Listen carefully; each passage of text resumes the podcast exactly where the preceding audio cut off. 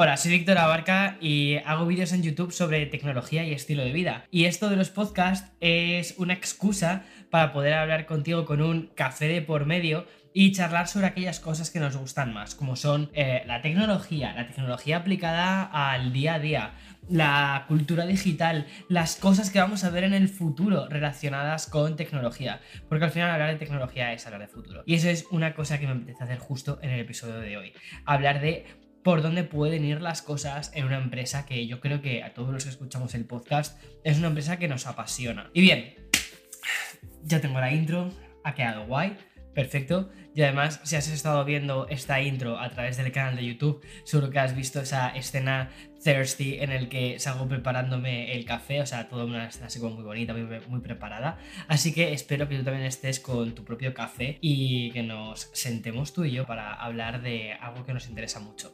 Bueno, y es que eh, si pensabas que Apple se estaba quedando quieta respecto a la inteligencia artificial, la verdad es que eso creo que ha sido una, una pregunta, ¿no? O ha sido una especie como de, de sensación, ¿no? Que nos hemos llevado todo, todo el mundo que estamos en el día a día de hablando sobre la tecnología y sobre las empresas que están, o sea, sobre las tres grandes empresas que están, digamos, cambiando un poco el panorama tecnológico. Y dices, ok, ¿qué está sucediendo con Apple? Y justo esta misma semana Bloomberg publicó un artículo que me ha parecido súper interesante. De hecho, creo que voy a dejarte el artículo en la descripción del vídeo y también en la descripción del podcast. Si estás escuchando el podcast a través de Spotify, creo que puedes deslizar hacia, deslizar hacia arriba y entonces ahí encontrarás como un cajetín con cositas que puedo poner y una de ellas va a ser un link a este artículo de Bloomberg. Porque me, parece un artículo súper interesante. En él habla de cómo hay un equipo que está trabajando efectivamente en la inteligencia artificial, una que ellos llaman Quartz, ¿vale? Y que en principio esta inteligencia estaría orientada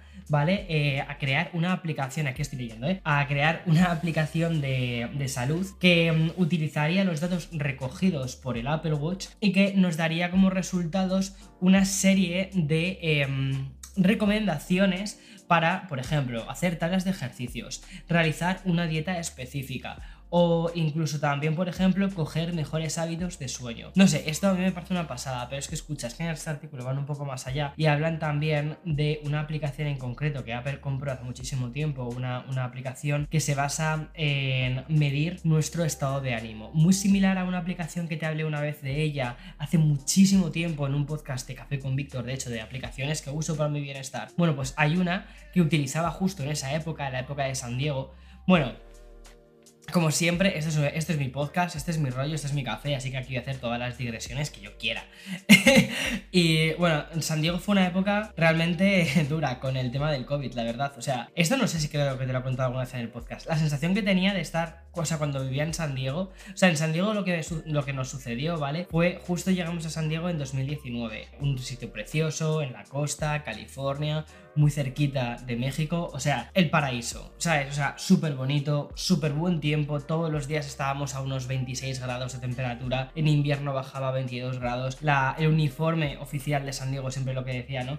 Era eh, sudadera y pantalones cortos. O sea, eso era como perfecto. Sudadera para llevarla como por la tarde-noche y el pantalón corto pues para llevarlo todo el día. O sea, ese era como el uniforme oficial de ese sitio. Y justo, o sea, teníamos muchos planes en San Diego para hacer y demás. Además que ya sabíamos en San Diego que nos íbamos a volver a Nueva York, ya le habían hecho la oferta de trabajo a Eloy, entonces íbamos como, como quien dice con una fecha final, es decir, diciendo, ok, este año vamos a disfrutar, vamos a disfrutar de todo esto, porque queremos sacar de aquí una buena experiencia. Y mm, al final, pues, cosas de la vida, pues el COVID empezó y mm, ya es verdad que a finales del 2019, cuando empezaron los primeros casos, sí que eh, Eloy y yo decidimos tomar un poquito de precauciones en, cuanto a salir, en cuanto a, no sé, en cuanto a ir a restaurantes y demás, porque empezabas a...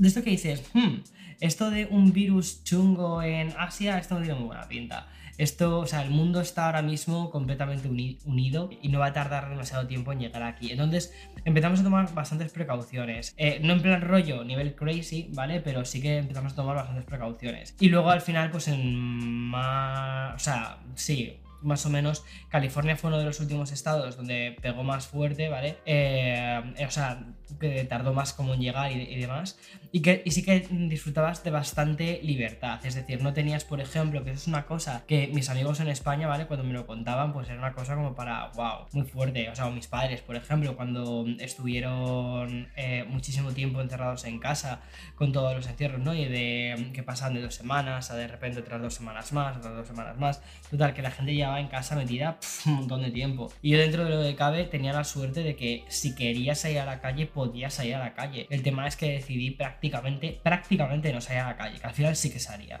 ¿Vale? Por las tardes, como nunca había nadie por la calle, prácticamente no había nadie por la calle, nosotros vivíamos en el centro de San Diego y mm, era una ciudad que te permite, en, algunas áreas, eh, te permite andar. Y justo el centro de San Diego, en la zona de Gaslamp, se ha estado allí sonará, pues que eh, habitualmente suele ser una zona de salir, de no sé qué, tal, son como unas callecitas así muy monas y nosotros teníamos ahí el apartamento. Entonces, siempre salía todos los días eh, desde Gaslamp, o sea, desde mi casita que estaba, nuestro apartamentito que estaba ahí, que además no estaba nada mal el apartamento, tenemos mucha luz y demás. Salía todas las tardes a ver las puestas de sol. Creo que no me perdí, o sea, puedo contar con los dedos de una mano, yo creo, la cantidad de puestas de sol que me perdí en San Diego. O sea, creo que vi casi todas las puestas de sol. Y una cosa que hacía habitualmente era me llevaba siempre mis auriculares, tal, y me llevaba mi iPhone y la aplicación de Stoic, que es por lo que venía todo esto. en esta aplicación lo que hacía era apuntar el estado de ánimo en el que me encontraba ese día. Era muy guay porque la única, o sea, lo que te preguntaba la aplicación es cómo te encuentras hoy. Y entonces aprendías muy bien a identificar y a, y a llevar como una especie de registro sobre mm, sobre tus cambios emocionales. Y el simple hecho de mm, coger en una aplicación y verter el cómo te sientes, ya simplemente eso hace que te sientas mejor. Quizás parece una chorrada, ¿no? Pero al, menos a mí me funcionaba. Y entonces, em, Apple parece, parece ser que una de las cosas que quiere hacer es justo lanzar una aplicación relacionada con la salud mental que te pregunte algo como muy sencillo de cómo te encuentras y que puedas registrar todos los días tus estados de ánimo y que el Apple Watch se convierta en un eje central de esto.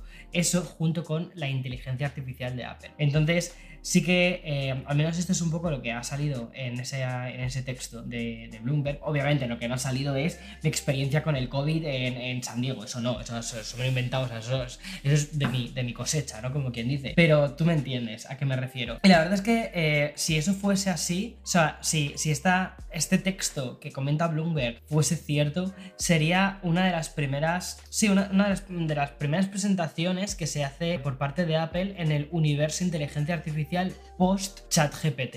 Y es que el concepto de post era ChatGPT me parece súper interesante, porque eso, o sea, llevamos utilizando inteligencias artificiales y ChatGPT con, con la empresa no matriz que es Open em, AI. Entonces, esta empresa matriz, ¿vale? Lleva existiendo desde hace muchísimo tiempo. Pero fue en noviembre del 2022 cuando de repente ChatGPT entró en, el dominio público, entró en la esfera mainstream, se convirtió en algo pop. Entonces, eh, ahí para mí ha sido, digamos, el, cambio de, de, rumbo de la inteligencia artificial y ha sido el momento en el que un montón de empresas han empezado a invertir sobre inteligencia artificial. Entonces, esto me parece realmente significativo porque dices, en lo que llevamos de año además, tanto Microsoft como Google han ido haciendo movimientos relacionados con la inteligencia artificial, más en concreto con lo que es la inteligencia artificial basada en un chat. Es decir, tú tienes, o sea, como si fuese una especie de, conversación de WhatsApp, ¿no? Tú escribes una cosa, la inteligencia artificial te responde otra. Y tú respondes a eso y es capaz de continuar con una conversación. Un poco lo que habíamos visto hasta ahora, la forma que teníamos nosotros de interactuar con las máquinas era tú a una máquina le preguntas una cosa, la máquina te da una respuesta y cuando quieres volver a eso prácticamente se ha olvidado. O sea, es decir, no hace una especie como de volver atrás, entender lo que te está diciendo y de ese modo poder seguir un hilo de la conversación. Cuidado, la inteligencia artificial no es tan inteligente, ¿vale? Eso es una cosa importante. No es que sea en plan, es que sabe exactamente lo que te está diciendo, tiene un concepto de lo que te está diciendo. No tiene un concepto de lo que te está diciendo. Lo que hace, la forma en la que funciona, es ir poniendo una palabra detrás de otra que considera que encajan entre sí, ¿vale? Mm, creando frases y frases que básicamente se basan en destilar una información mucho más amplia.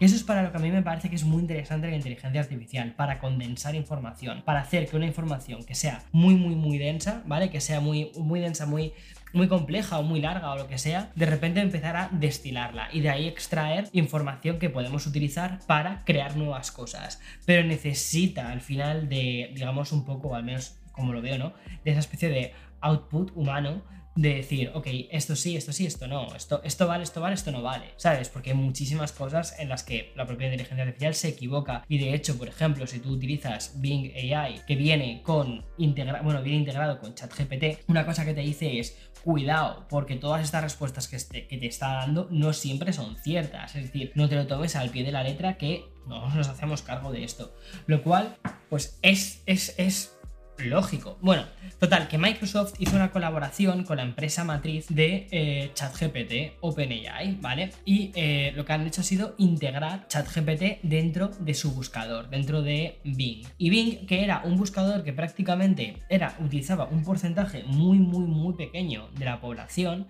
¿vale? Ha terminado convirtiéndose en un buscador que ha empezado a coger popularidad y de hecho incluso en los resultados de búsqueda de Google, ¿vale? Y eso se puede medir, por ejemplo, con una herramienta que tiene Google que se llama trends.google.com, ves cómo ha crecido la popularidad del propio buscador de Bing e incluso en algunos casos ha conseguido sobrepasar a, Google, pero en temas muy concretos. Entonces, ¿qué ha pasado con, con Google? Bueno, como ves aquí, lo que está sucediendo es que esta empresa, o sea, bueno, hay, digamos, las tres empresas más importantes, que es un poco en lo que voy a girar toda la conversación de este, de este podcast, Apple, Google, Microsoft, ¿no? Estas tres empresas están haciendo diferentes cosas por la inteligencia artificial. De Apple, digamos, todavía estamos en el terreno especulativo. Es decir, no han dicho, estamos haciendo eso, este es el lanzamiento. No, no han dicho nada de eso. O sea, esto es básicamente artículos de Bloomberg que tienen un acceso muy bueno a información privilegiada y vamos desgranando y vamos diciendo si tiene sentido o no tiene sentido, si podría ser y luego también hay una parte que a mí me encanta, que es la parte de soñar, de decir, oye, acá al final es un poco lo que te hace la tecnología, la tecnología lo que te hace es ensoñar en futuro, ¿no? Decir, wow, pues me encantaría que esto fuese así o me encantaría que esto fuese por este lado o por este otro. No sé, eso es un poco lo que a mí me interesa más de todo esto de la tecnología. Bueno, vamos al lío. Total, que eh, tenemos a eh, Microsoft con la colaboración de ChatGPT integrado dentro de Bing, dentro de Word, Excel, PowerPoint. ¿Para qué utiliza la inteligencia artificial, por ejemplo, PowerPoint. Bueno, pues puedes utilizarla tanto para crear nuevas presentaciones, para crear mejores textos, para, por ejemplo, las imágenes, ¿vale? Utilizar una tecnología que también pertenece a la empresa raíz de ChatGPT, que se llama eh, DALI, y entonces crear imágenes nuevas basadas en texto. Es decir, tú le pides, quiero un unicornio de color azul, ¡pum! Te pinta un unicornio, te queda un unicornio, de la, se, se inventa un unicornio. No es que se esté inventando el unicornio de la nada, ¿Sabes? No es que de repente la inteligencia artificial. Tú imagínate la inteligencia artificial como una especie de. Yo me imagino como una especie como de bebé, ¿vale? Metido en una cápsula que no sabe lo que hay realmente en el mundo. ¿Vale? Al menos así, pum, inteligencia artificial. Entonces, ¿qué hace? Entonces empieza a buscar imágenes de unicornios, empieza a buscar imágenes de caballos, o sea, qué tal. ¿Qué es lo que la gente entiende por unicornio? Y crea crea una imagen nueva. Y esa imagen nueva es la que a ti te ofrece. Claro, se basa obviamente en lo que los humanos hemos puesto en Internet para que esta tecnología aprenda y crezca. Ok, entonces Microsoft está con esto. Y entonces, ¿qué está haciendo Google? Google presentó en febrero, dos días después de Microsoft que lanzase al mundo ChatGPT integrado con, con Bing, eh, dos días más tarde Google hizo la presentación de BARD. BARD, E-B-A-R-D, ¿vale? Es su inteligencia artificial, su no diría que es su respuesta, porque no me parece que sea una respuesta a Bing ni a ChatGPT. Esta tecnología lleva cociéndose desde hace muchísimos años y dudo mucho que sea, ok, tú has sacado esto, mañana yo saco esto otro. No. Estas cosas llevan años y años y años y años haciéndose. Lo que pasa es que hacia donde, o digamos por donde ha empezado Google, es por lo que ellos conocen, que son las búsquedas, la forma en la que los humanos interactuamos con texto con una máquina. Entonces, que parece que es un poco como las, una de las formas más naturales, ¿no? De, empezar una inteligencia artificial. Tiene bastante sentido, el texto. Y además que sea Google, que son, digamos, los cracks a nivel de resultados de búsqueda. Pues muy guay. Vale, el problema es que cuando presentaron BART, ¿vale? No sorprendió a la gente porque algunas cosas, algunas respuestas que ofrecía BART eran tremendamente falsas. ¿Vale? Entonces no eran reales, eran respuestas completamente inventadas, eran respuestas alucinaciones, ¿vale? Que de hecho eso es una, es una expresión que se utiliza mucho en, en inteligencia artificial, alucinaciones. Eran alucinaciones, invenciones. Eso me recuerda a uno de mis Instagrams favoritos, inventadas. Vale. Y entonces, lo que sucedió con, con, esto, pues fue que la popularidad de Google con pues cayese. Y, pero aún así al menos sabemos a qué, o sea, qué está haciendo Google con la inteligencia artificial. Pero es que no solo existe la inteligencia artificial de este tipo, de escribir un texto y que te devuelva un resultado y que tú puedas volver sobre ese texto y seguir realizando más consultas, sino que existen otras tantas. Pero antes de entrar en eso, quiero hablarte de una cosa, que esto no lo tengo apuntado, esto es otra digresión de las mías, pero que este capítulo yo lo llamaría, esa parte de lo que te voy a contar sería, no sé, la... la... Ay, lo tenía en la punta de la lengua, o sea, como, eh, perfecto. Bueno, total, estas empresas se dedican al negocio publicitario, ¿no? Es decir, Google, de donde más dinerito obtiene, es de la publicidad. De Android ya te digo yo que no obtiene nada porque Android es en principio gratuito. Lo que pasa que, bueno, o sea, sacan dinero de Android pues de otras cosas, ¿vale? De otras cosas. Pero de donde el negocio de Google es el negocio publicitario, ¿vale? Y entonces, y dentro del negocio publicitario, la parte de donde más dinero obtiene es de los resultados de búsqueda de, la gente. Es decir, tú preguntas eh, o, buscas zapatillas deportivas eh, blancas, entonces te salen una serie de resultados de búsqueda pagados, ¿vale? Por Nike, por Adidas, por Puma, por todas las empresas de zapatillas y que quieran aparecer los resultados. Entonces tú cuando haces clic en una de ellas, em, ese dinero, ¿vale? El, digamos, eso funciona por un sistema de pujas, ese dinero que la empresa ha pagado, ¿vale? Por aparecer ahí, pues pasa a Google. Ya está. Entonces así es como Google obtiene su dinero a través de ofrecer anuncios en los resultados de búsquedas. Hay obviamente muchos resultados que son resultados orgánicos, que es cuando aparecen en los resultados normales. Pero esto más o menos yo creo que todo el mundo se lo sabe. Y ya empezamos a entender que la publicidad, la publicidad bien hecha y la publicidad bien servida también es buen contenido. O sea, yo siempre he pensado que la publicidad es contenido, la publicidad es información siempre y cuando se hace bien importante. Bueno, en cualquier caso, que esta, esta peña, pues una parte de, o sea, si tú en lugar de entrar en una web, porque ellos también sacan dinero de una web, de, las webs, ¿no? Si en lugar de entrar en una web, lo que estás es obteniendo una información utilizando únicamente los resultados de búsqueda que te aparecen arriba y preguntándole a un chat, ahí no veo cómo te pueden servir publicidad, al menos no de momento. No es algo en lo que ahora mismo se sepa exactamente cómo se va a hacer esa especie de eh, rentabilidad.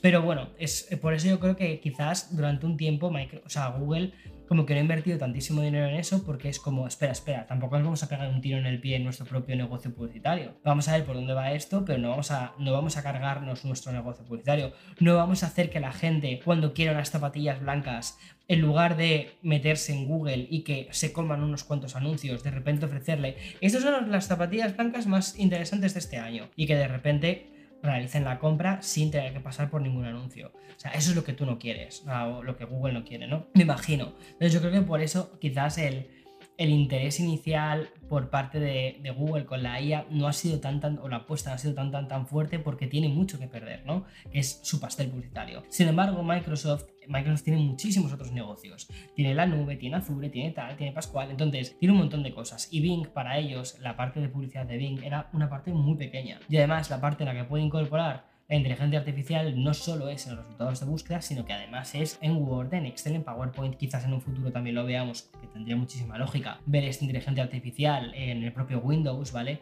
Pues para ofrecerte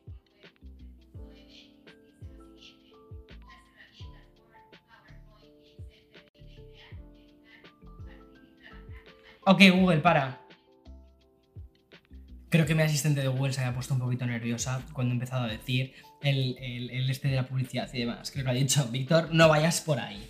Bueno, Total, Microsoft pues al final tiene un montón de, de, otros mercados, de otras cosas en las que puede, digamos, integrar la inteligencia artificial. Tiene un pastel mucho más grande que recoger en este caso me parece curioso. Sin embargo, no está solo la inteligencia artificial aplicada a Google y a Microsoft utilizando, en el caso de Microsoft, ChatGPT, ¿no? Sino que hay otras herramientas que también están utilizando sobre, eh, de esta inteligencia artificial, como por ejemplo Notion, que de hecho el guion lo tengo en Notion. Notion tiene una cosa que se llama Notion AI, ¿vale? Que es como inteligencia artificial. Y em, para lo que sirve básicamente es para que tú le puedas poner unas cositas que quieres hacer. Quiero que me hagas eh, la introducción de un vídeo relacionado sobre el Apple Watch y te escribe una introducción. Ahora, ¿está súper bien escrito? Bueno, está relativamente bastante bien escrito. Comete errores, comete un montón de errores. O sea, por ejemplo, el otro día le pedí que me hiciese una review del iPhone 14 y me hizo una. Bueno, en fin, anyway.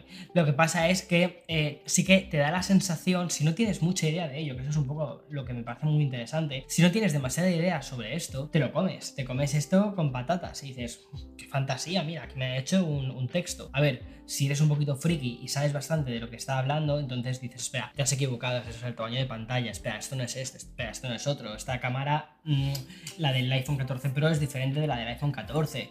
O sea, tienes ahí una serie de cosas en las que tú puedes ver como quien dice los puntos rojos a marcar. Sin embargo, si no tienes demasiada idea sobre ese tema, pues puede ser una información que te termines comiendo. Entonces, por eso creo que sí que es importante también hacer un ejercicio de no fiarte al 100% de ese tipo de inteligencias artificiales, ¿vale? Pero bueno, sí que es cierto que, por ejemplo, para romper con el miedo del folio en blanco, están súper bien. Y Notion AI es una de ellas. Canva, por ejemplo, es otra herramienta que hace muchísimos años. Bueno, espera, escucha, escucha. Porque ahora que lo pienso, Notion también fue sponsor de mi canal y sigo utilizándola. Canva también fue sponsor del canal, sigo utilizándola. Bueno, Canva, cuidado, no le he patrocinado nada de esto, ¿eh?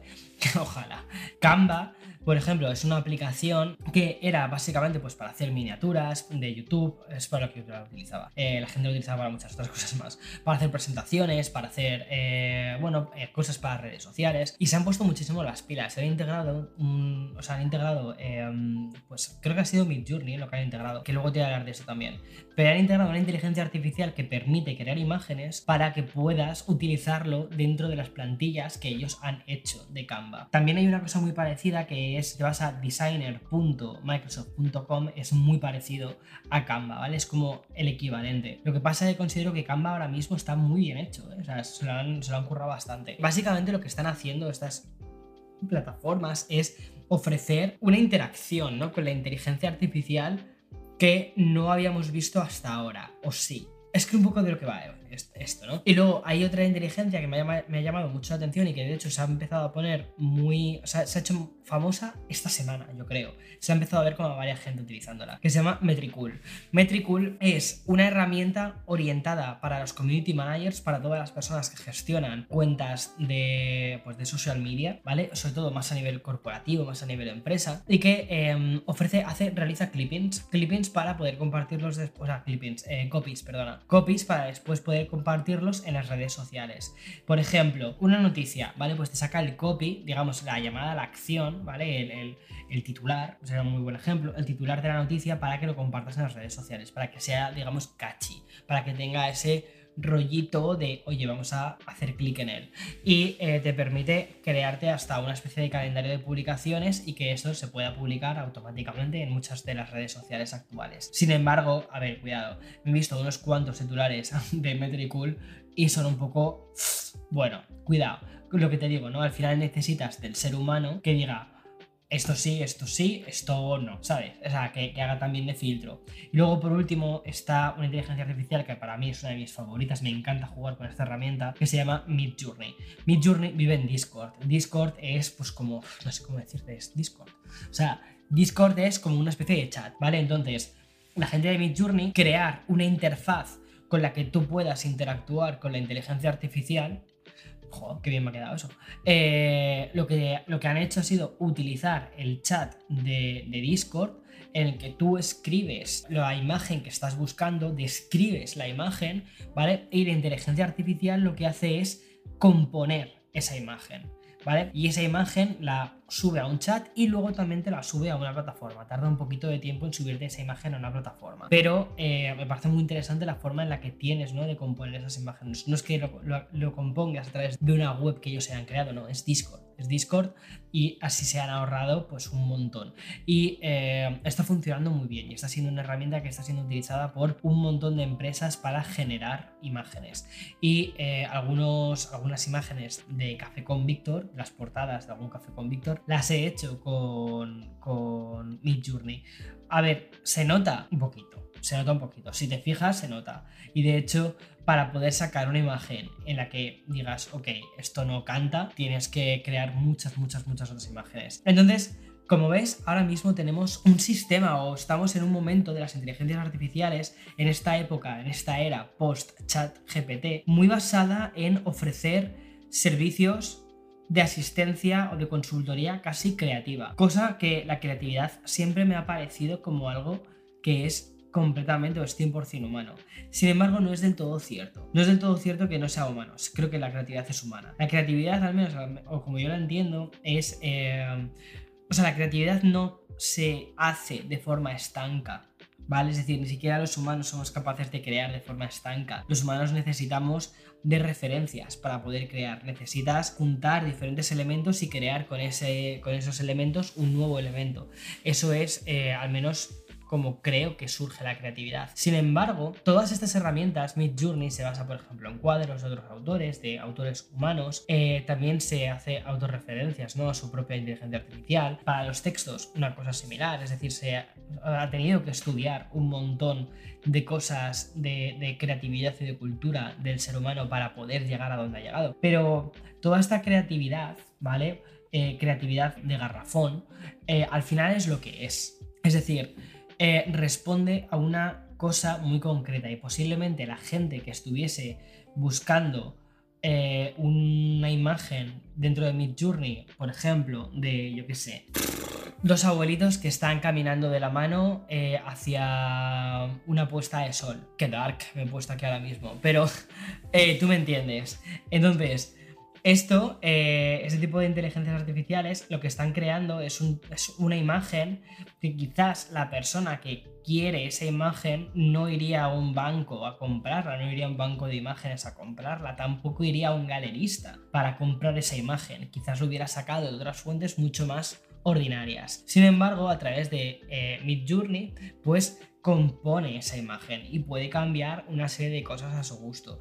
Me parece que eh, al final este tipo de herramientas van orientadas o van destinadas a puntos diferentes de nuestro día a día y que la creatividad humana, la creatividad que al final hace que sea creatividad con mayúsculas, esa es la que no va a ser molestada por la inteligencia artificial. Ahora, la inteligencia artificial, que es un tema que es como muy del momento, ¿no? ¿Va a quitar puestos de trabajo? Considero que sí, que muchísimos, por ejemplo, que, em, personas que están en el mundo creativo y están realizando tareas basadas en repetición, todas esas tareas basadas en repetición sí que pueden ser sustituidas por inteligencia artificial. Ahora, la creatividad en mayúsculas no va a ser reemplazada por la inteligencia artificial, al menos no que yo crea, ¿vale?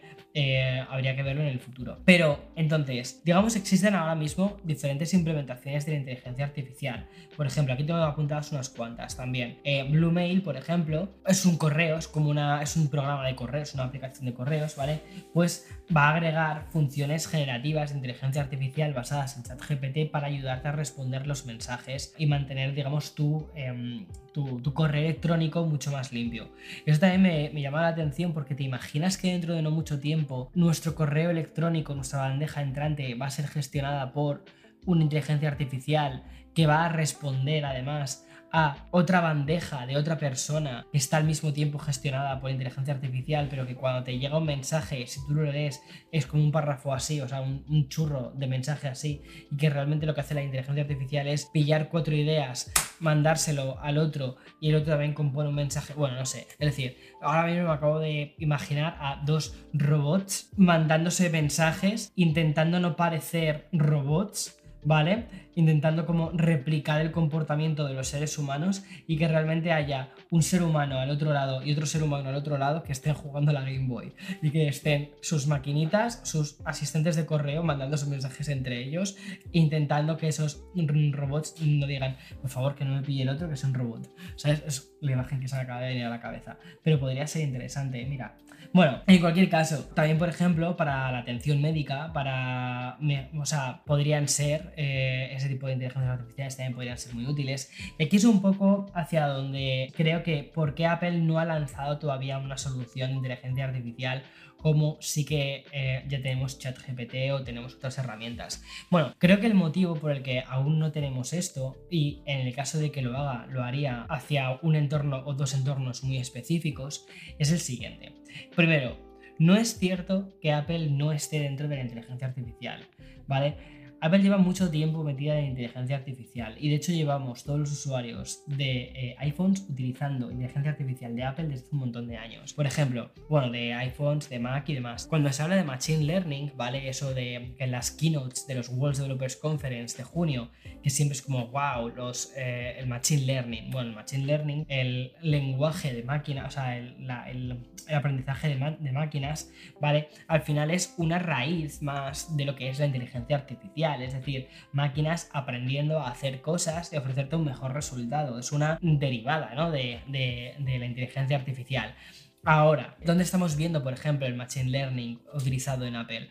Bueno, los propios procesadores, de hecho, ya tienen hasta cores orientados al ML, que seguro que es algo que sueles ver en las presentaciones, lo del ML, que es el Machine Learning. Y, por ejemplo, el Machine Learning se usa para eh, Face ID, la parte del reconocimiento facial. Cuando eh, te reconoce y, y, es capaz de reconocerte sin gafas, con gafas, con mascarilla, por ejemplo, eh, que va aprendiendo, ¿no? El cómo es ese que, al que pertenece este iPhone y al que le voy a dejar entrar en este iPhone, básicamente lo que está utilizando es eh, aprendizaje. Está aprendiendo cuáles son los rasgos y cuáles son los cambios posibles. Por eso es capaz también de eh, darte un acceso incluso aunque lleves maquillaje o incluso aunque lleves, por ejemplo, una barba, porque lo que se fija son en rasgos fundamentales y luego en rasgos que puede ir cambiando, maquillaje, barba, ¿vale? Pero que todos tienen una base que es la misma persona. Y eso ha tenido que aprender hacia, a hacer eso. O por ejemplo, también otro tema muy interesante es el tema de las imágenes. Cuando hacemos una, un vídeo, ¿vale? Estos vídeos que salen así como con HDR muy bonito y no sé qué, ese HDR, ¿vale? En gran medida tiene mucho de Machine Learning y de em, creación y composición de imagen, al igual que por ejemplo las fotografías. Una queja que hay bastante habitual con los iPhones es que eh, a veces como que se inventan los colores de las puestas de sol, que los hacen como mucho más bonitos, hace, exagera mucho más las formas, ¿no? Es verdad que desde hace un tiempo yo creo que están intentando como mantenerse un poco como, hey, espera, vamos a intentarlo mantenerlo real. Y de hecho cuando, o sea, ahora por ejemplo en los Pro puedes hacerla, puedes sacar la imagen en RAW y de ese modo lo que estás obteniendo es directamente la información del sensor sin pasar por toda la parte del procesado. Pero la gente, la mayoría de la gente lo que quiere es una imagen bonita. Y entonces por eso cuando se hacen una, una foto, una puesta de sol, dicen, wow, mira qué bonita se ve la puesta de sol aquí. Pero quizás la puesta de sol que tienes delante de ti no es tan bonita. Eso se hace también por Machine Learning. La propia inteligencia artificial lo que hace es aprender, saca extrae diferentes variables de cómo es la puesta de sol y lo que hace es ensalzarla para que al final el recuerdo que tú tengas de esa puesta de sol sea un mejor recuerdo que el que tenías en la vida real. Vamos, básicamente lo que hace es inteligencia artificial como la que tú tienes cuando piensas en tus ex, pensar que son mucho mejores eh, de lo que realmente fueron en el pasado. Y ya está. Eso, o sea, también utilizamos nosotros el Machine Learning en cierta medida. Bueno, ¿Y, dónde más, o sea, dónde, dónde eh, más cosas hay, aparte de la, identificación facial o de la parte de cámara? Pues también en los videojuegos. Por ejemplo, el eh, Metal 3, ¿vale? Que es el, el, sí, el, lenguaje o el, sí, lo que utilizan los, los, eh, los teléfonos, los iPhones y los iPads y todo este sistema también, los desarrolladores utilizan Mental 3 para poder crear sus videojuegos. Eh, en cierta medida lo que están haciendo este tipo de, de, lenguaje es inventarse ciertos polígonos, ciertas luces, ciertas cosas basadas en inteligencia artificial. Es decir, sí que llevamos mucho tiempo utilizando la inteligencia artificial dentro de los productos de Apple. Y luego otra cosa que yo no sabía y que he descubierto hace muy poquito es que Apple es la empresa que más dinero está invirtiendo en comprar otras empresas que se ocupan de la inteligencia artificial.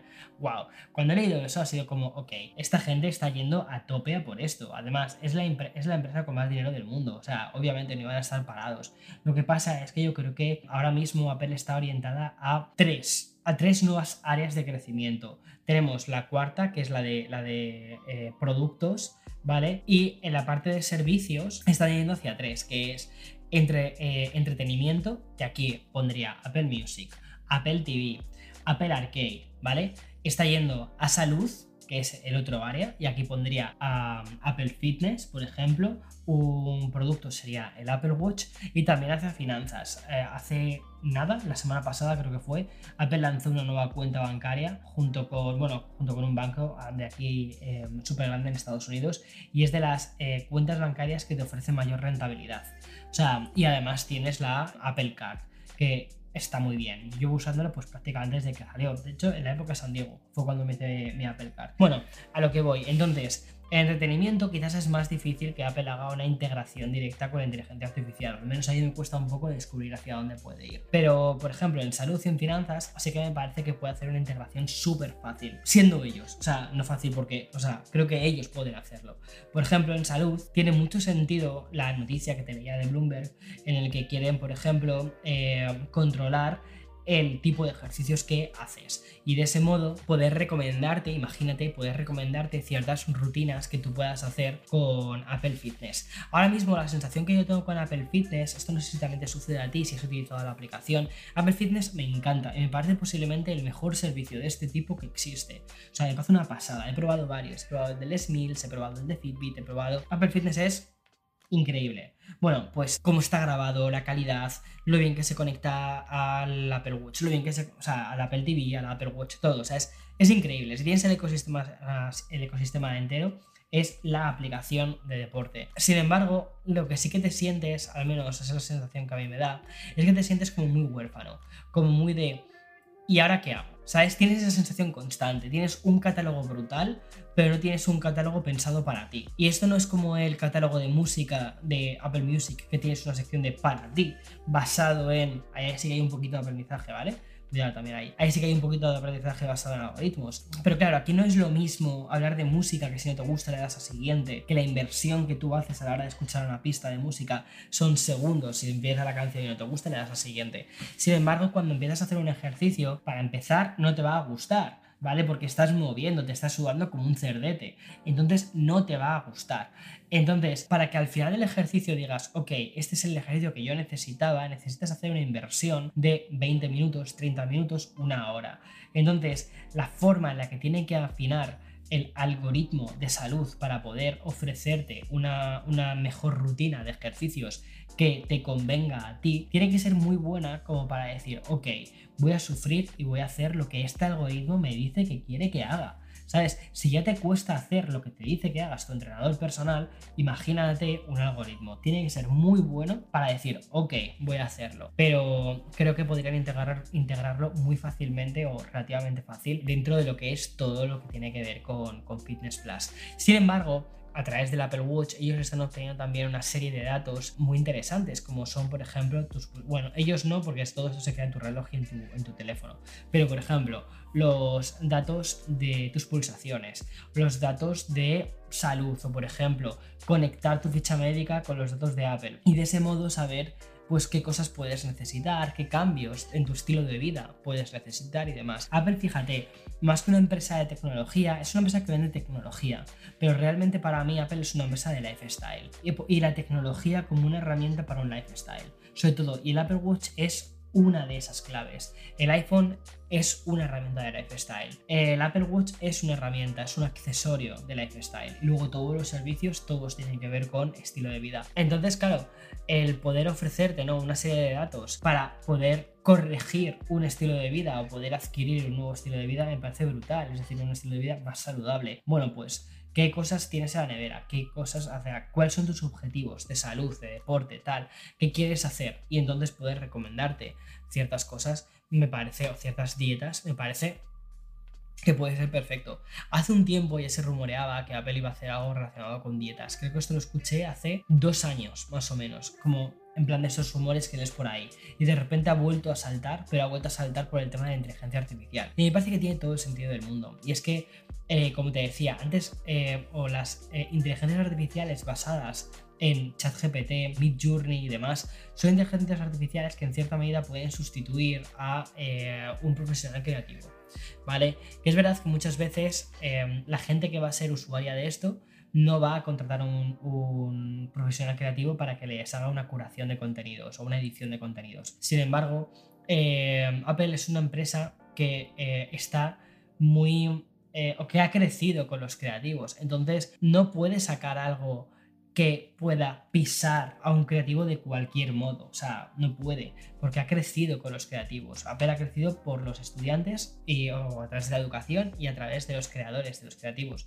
Entonces no puede hacer eso. Sin embargo, la parte de salud sí que me parece que es un tema muy interesante por donde puede crecer y en el que no estaría pisando a nadie, sino que estaría enriqueciendo a, la población, al ser humano, ¿vale? Porque al final eh, la salud es junto con el tiempo, los dos recursos más importantes que tenemos. O sea, más que, más, o sea, la salud y el tiempo son nuestros dos recursos más importantes. Y creo que estaría eso, enriqueciendo uno de nuestros recursos más importantes y ayudándonos a entender mejor ciertos, ciertas áreas de nuestra vida. Entre ellas, por ejemplo, nuestra salud mental como te decía antes, ¿no? El hecho de poder tener un log, poder registrar el cómo te sientes día a día, poder hacerlo desde el Apple Watch y que de ese modo te, recomiende rutinas de meditación o ciertos contenidos puedas consumir para, para sentirte mejor. Por ejemplo, oye, pues léete este artículo sobre la ansiedad, que te va a venir bien y mientras lo lees te verás cómo te vas a sentir mejor. Pues me parece que puede estar muy bien. Y luego la última pata de, de toda esta nueva reconversión de Apple hacia ser una empresa también de servicios es la parte de finanzas, ¿no? que es la que te estaba contando antes. Teníamos entre, entretenimiento, eh, salud y finanzas. Y en finanzas, por ejemplo, Apple está pegando muy fuerte en Estados Unidos, con la cuenta bancaria, con la, con la eh, tarjeta de crédito. Entonces, Creo que la inteligencia artificial también podría introducirse en la parte de finanzas por parte de Apple, básicamente porque el lugar, o sea, aquí existe una figura que es el del... Y bueno, quizás, o sea, en el resto del mundo también existe, pero aquí es como que lo estoy como bastante, bastante más habitual, que es la del Financial Advisor, ¿vale? Entonces, tener, un, tener una persona que te ayuda con tus finanzas, que te recomienda cuáles son tus cuáles, cuáles son las mejores estrategias que puedes hacer para conseguir un objetivo, es algo que está más o menos de forma habitual aquí. Y sobre todo también aquí la gente em, de, un cierto, de una cierta posición, de, de un cierto nivel, que yo creo que es un poco el público al que va Apple, que es un público sobre todo con estudios universitarios, eso es a lo que me refiero. Parten, o sea, empiezan con una deuda muy grande. Lo, o sea, Apple, como te decía, ¿no? Uno de los públicos más importantes que tenía es la educación, es una de sus ramas grandes, la educación. Y por lo tanto son los estudiantes. Los estudiantes universitarios, cuando salen en Estados Unidos, parten con una deuda muy grande, con deudas que están en torno a los 60 mil dólares y eh, que muchas veces les cuesta varios años pagarla, sobre todo dependiendo de ciertas profesiones.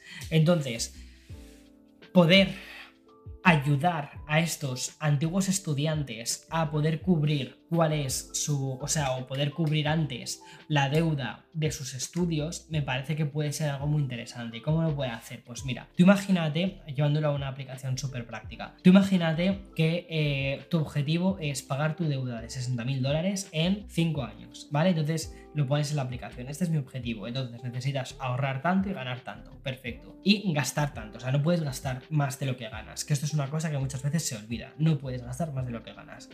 Entonces, Tú imagínate que vas eh, a pagar un café eh, en, voy a decir Starbucks, no.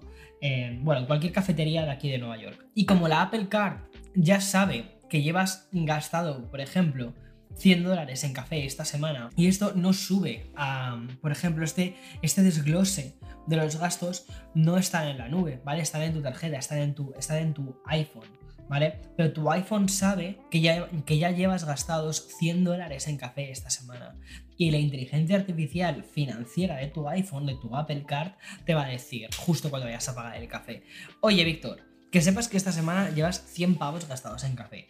O sea, es verdad que ya lo has pedido, entonces te lo vas a tomar igual. Pero al menos lo sabes. Y por ejemplo, cuando vayas al Zara, y vayas a hacer esa compra de esos pantalones y te diga la aplicación justo cuando vayas a pagar, vas a pasarlo justo por el datáfono, clink, y sabes que te viene la parte de aceptar o de negar la transacción. Y que justo antes de aceptar o de negar la transacción te aparezca un mensaje en la pantalla y te diga, oye Víctor, este mes llevas gastados mil pavos en ropa. ¿Seguro que quieres comprarte estos pantalones? Entonces ahí tienes un momento en el que puedes decir, ¿lo compro o no lo compro? ¿Acepto la transacción o deniego la transacción? Te llegas la transacción, le dices a la dependiente del Zara, lo siento muchísimo, pero al final he tomado otra decisión.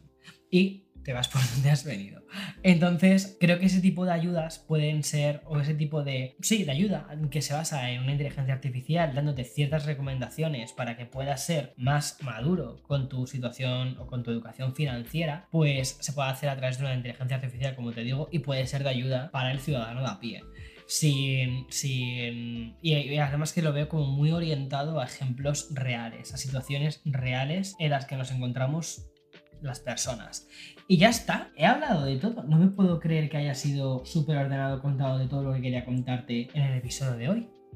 Sí, la verdad es que me encantaría, o sea, me parece súper interesante. Es una de las primeras noticias que teníamos esta semana, la de Bloomberg, ¿no? Sobre cómo Apple se está empezando a rumorear que va a entrar en la inteligencia artificial y hacia dónde lo puede hacer, que es a través de la salud. Y justo estaba hablando con el equipo de, de guion sobre esto y estábamos diciendo, que sí que tiene todo el sentido del mundo que vaya por aquí, que vaya por salud. Tiene todo el sentido del mundo que si todas las empresas o si Microsoft y Google van hacia, en esta nueva era chat post GPT, van hacia el tema de los chats y hacia los resultados de búsqueda y hacia el, hacia el acceso a la información de una forma muy concreta, tiene sentido que Apple vaya por otro lado y que vaya hacia algo más holístico, que es la salud.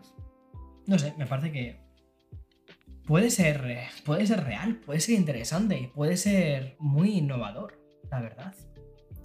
No sé, ¿tú qué opinas? Me encantaría que me contases en la parte de comentarios qué opinas sobre todo esto. Recuerda que ahora en Spotify también puedes dejarme comentarios a los podcasts. Además es muy curioso, yo no lo sabía, pero cuando pasan dos días o algo así se juntan como tres comentarios, Spotify me manda una notificación, bueno, es Anchor que me manda una notificación y me dicen, oye, en tu Spotify podcast tienes X comentarios y puedo ver los comentarios por episodio, cosa que por cierto en la aplicación de Apple Podcast no.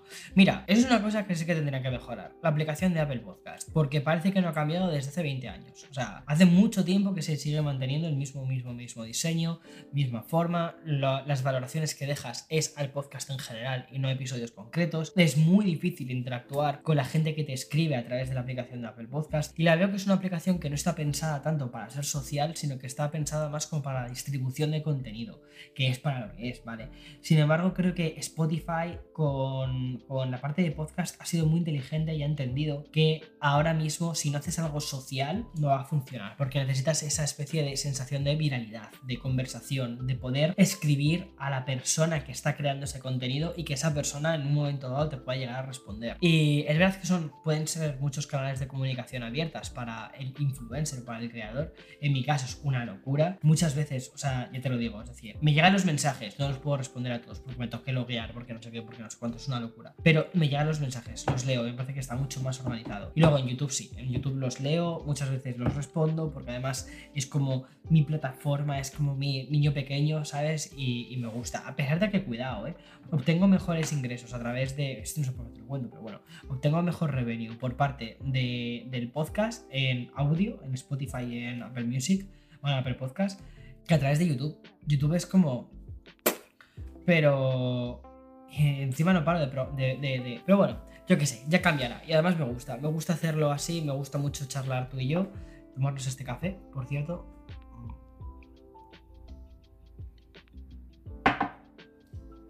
Se me ha quedado el café frío.